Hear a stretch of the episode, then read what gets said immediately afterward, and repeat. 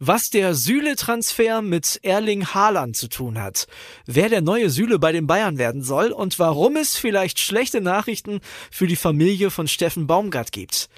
Das hört ihr jetzt in der ersten Folge Stammplatz. Ich bin André Albers. Stammplatz. Dein täglicher Fußballstart in den Tag. Wir freuen uns, dass ihr mit dabei seid. Das hier ist ab heute euer Start in den Fußballtag. Wir sorgen dafür, dass ihr mitreden könnt. Und wir wollen nicht lange drum herum reden. Wir gehen direkt rein. Bei mir ist jetzt unser Ressortleiter Sport Digital Flo Witte. Moin Flo. Grüß dich, André. Hi. Fußball Deutschland ist immer noch geschockt. Niklas Süle, ein Stammspieler vom großen FC Bayern, wechselt zu Borussia Dortmund. Ja, wer hätte das gedacht, ne? Ja, geschockt sind, glaube ich, äh, vor allem die Bayern-Fans, äh, zumindest die größten Teile, elektrisiert vielleicht die Dortmund-Fans. Und ich glaube, äh, eins haben alle gemeinsam, äh, gedacht hat's niemand so richtig. Ich auch am allerwenigsten, als Montag hier die Nachricht einschlug.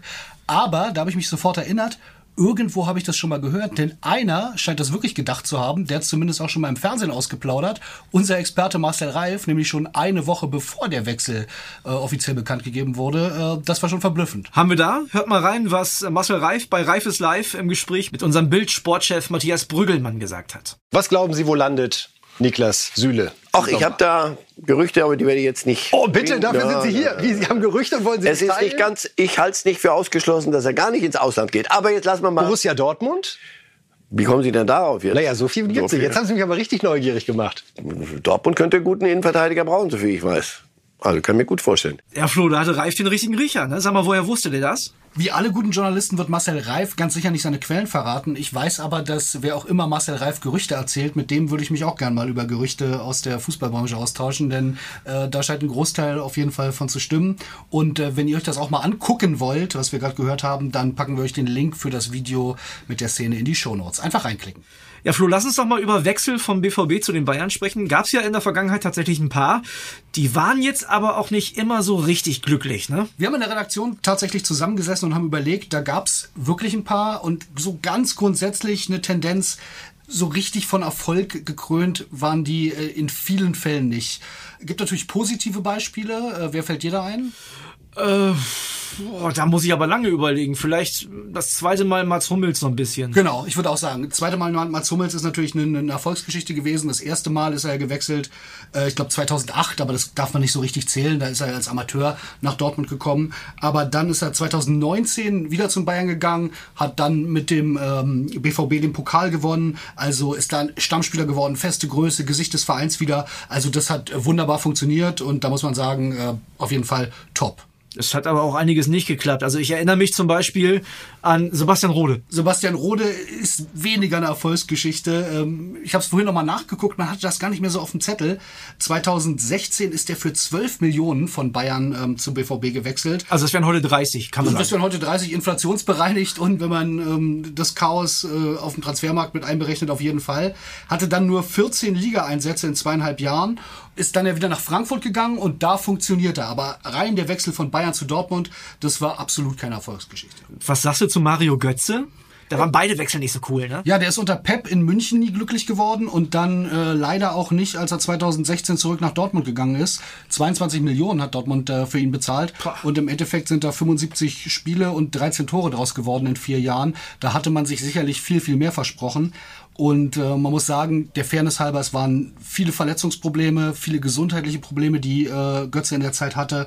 Da gab es mehr negative als positive Götze-Schlagzeilen man kann froh sein, dass er jetzt in Holland ähm, wieder der Spieler geworden ist oder annähernd der Spieler geworden ist, den wir, glaube ich, in Deutschland alle so lieben und dem wir ja auch äh, mit dem ähm, Tor zum WM-Sieg einiges zu verdanken haben. Wir haben bei Bild für die Spieler, die von Bayern zu Dortmund gewechselt sind, heute in der Zeitung so Daumen vergeben. Daumen nach oben, das hat super geklappt. Mats Hummels. Daumen nach unten, das hat überhaupt nicht funktioniert.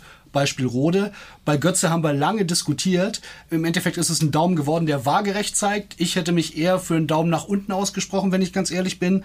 Vielleicht können wir uns jetzt darauf einigen, dass es ein waagerechter Daumen, der eine Schiene hat und von unten so ein bisschen gestützt wird mit dem WM-Heldenbonus. Ich glaube, dann geht das schon klar. Aber eine große Erfolgsgeschichte und eine äh, fulminante Rückholaktion war es nicht. Ich glaube, da sind sich alle einig. Ja, da kannst mal sehen. Wir können auch lieb sein bei Bild, ne? Eine wohlwollende Bewertung für Mario Götze. Also ich glaube ja, der BVB hat mit Niklas Süle einen richtig guten Fang gemacht. Der ist immerhin Stammspieler, sowohl bei den Bayern als auch in der Nationalmannschaft.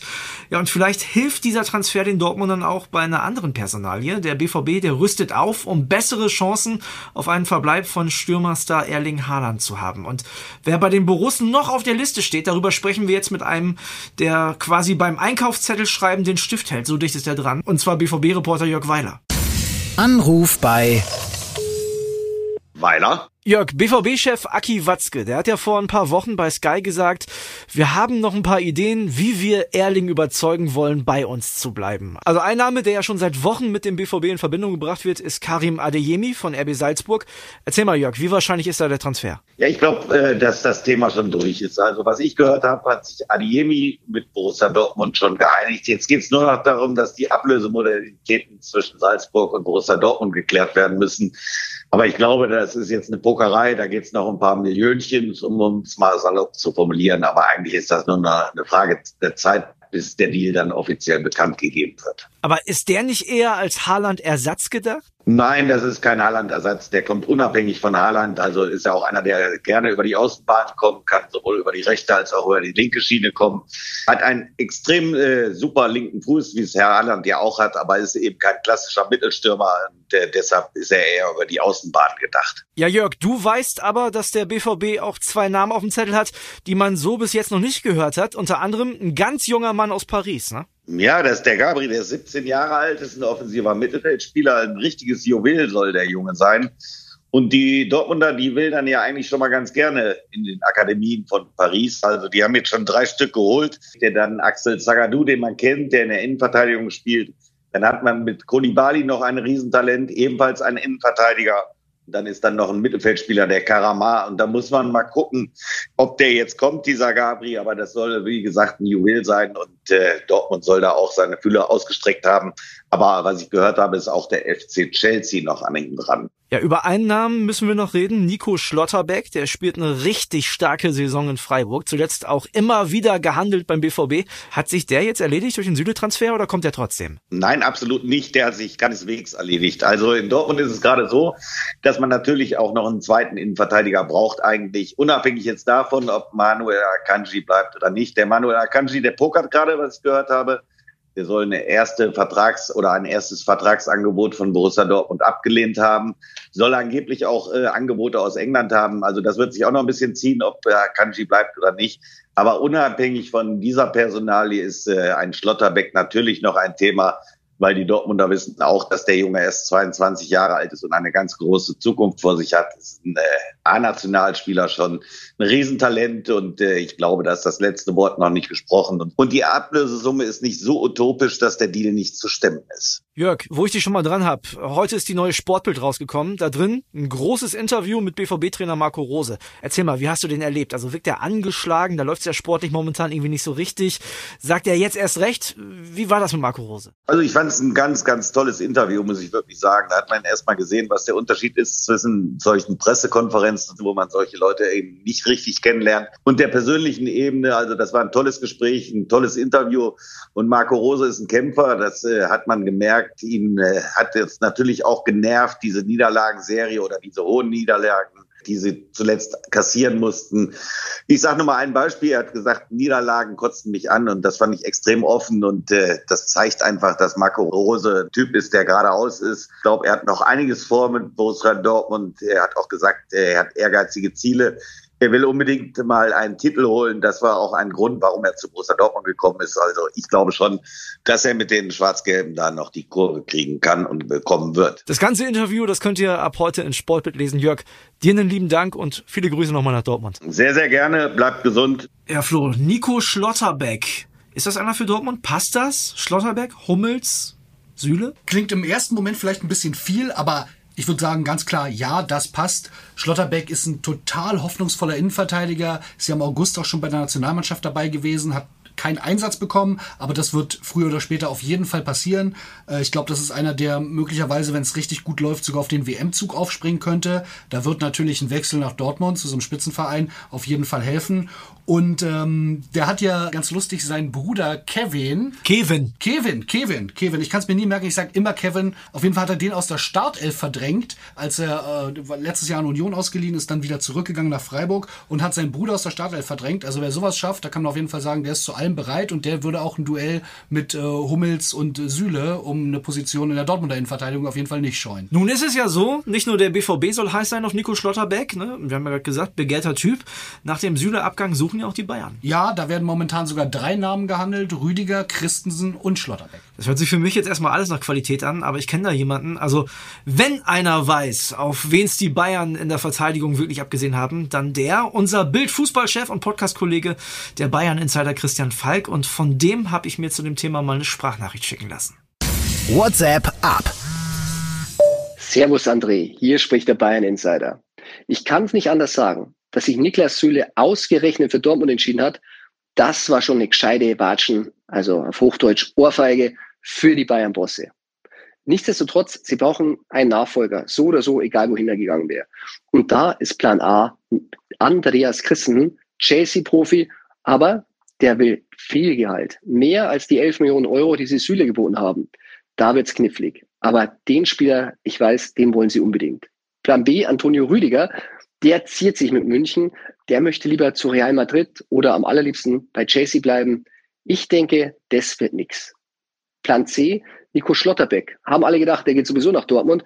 Jetzt, wo Süle den Platz ein bisschen zumacht, hm, vielleicht die Bayern-Möglichkeit, aber 20 Millionen Euro, das wollen die Bayern eigentlich auch nicht ausgeben. Dann ist ja noch Matthias Ginter. Da muss man sagen, da ist Brazzo nicht wirklich überzeugt. Aber wahrscheinlich die am einfachsten zu realisierende Variante, auch wenn Inter Mailand da schon weit sein soll. Also wenn du mich fragst, ich lege mich fest, Christensen soll kommen, ob es Bayern hinkriegt, das ist die Frage. Beste Grüße, euer Bayern-Insider Christian Falk. Ja, Flo. Christensen wird's, sagt der Bayern Insider. Interessant. Ja, wie immer spannende Infos vom Bayern Insider. Christensen natürlich super spannender Name. Hätte ich auch Lust drauf, dass der in die Bundesliga kommt. War ja schon mal in der Bundesliga bei Gladbach, also größere Eingewöhnungszeit bräuchte er dann nicht.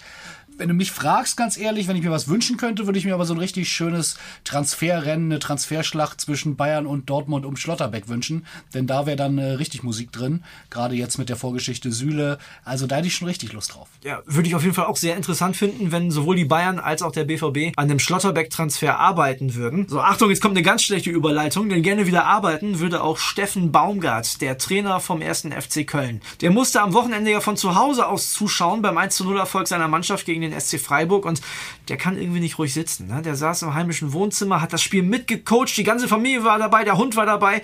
Wir haben mal ein paar Tönchen für euch rausgeschnitten. Das Telefon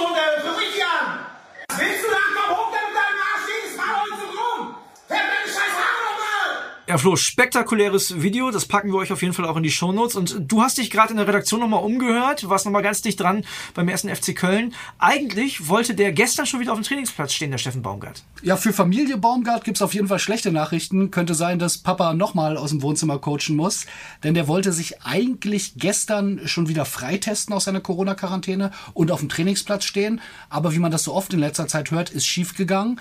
Test ist noch nicht so, dass er raus darf. Er wird es jetzt jeden Tag weiter versuchen. Furchtbar viel Zeit hat er nicht mehr. Donnerstag wollen die Kölner schon Richtung Leipzig aufbrechen, wo sie Freitagabend spielen. Also wenn es bis Donnerstag nicht klappt, dann könnte es sein, dass äh, Baumgart äh, wieder im eigenen Wohnzimmer wütet. Ja, ich kann mir vorstellen, dass die Familie Baumgart dann aber freiwillig mit nach Leipzig fährt.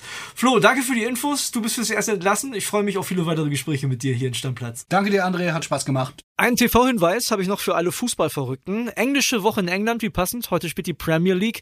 Bei Sky könnt ihr Manchester City gegen den FC Brentford sehen. 20.45 Uhr geht's los. Ja, und das war die erste Folge Stammplatz. Wir hoffen, euch hat's gefallen. Abonniert uns und lasst uns eine Bewertung auf der Plattform eurer Wahl da. Wenn ihr sonst Feedback habt, immer her damit. Entweder per Mail an stammplatz.bild.de oder per WhatsApp. Da könnt ihr auch gerne Sprachnachricht schicken. Nummer findet ihr in den Show Notes. Ja, wir hören uns morgen wieder, wenn ihr mögt. Neue Folge gibt's ab 6 Uhr, überall da, wo es Podcasts gibt. Wir sagen Tschüss, bis morgen. Stammplatz. Dein täglicher Fußballstart in den Tag.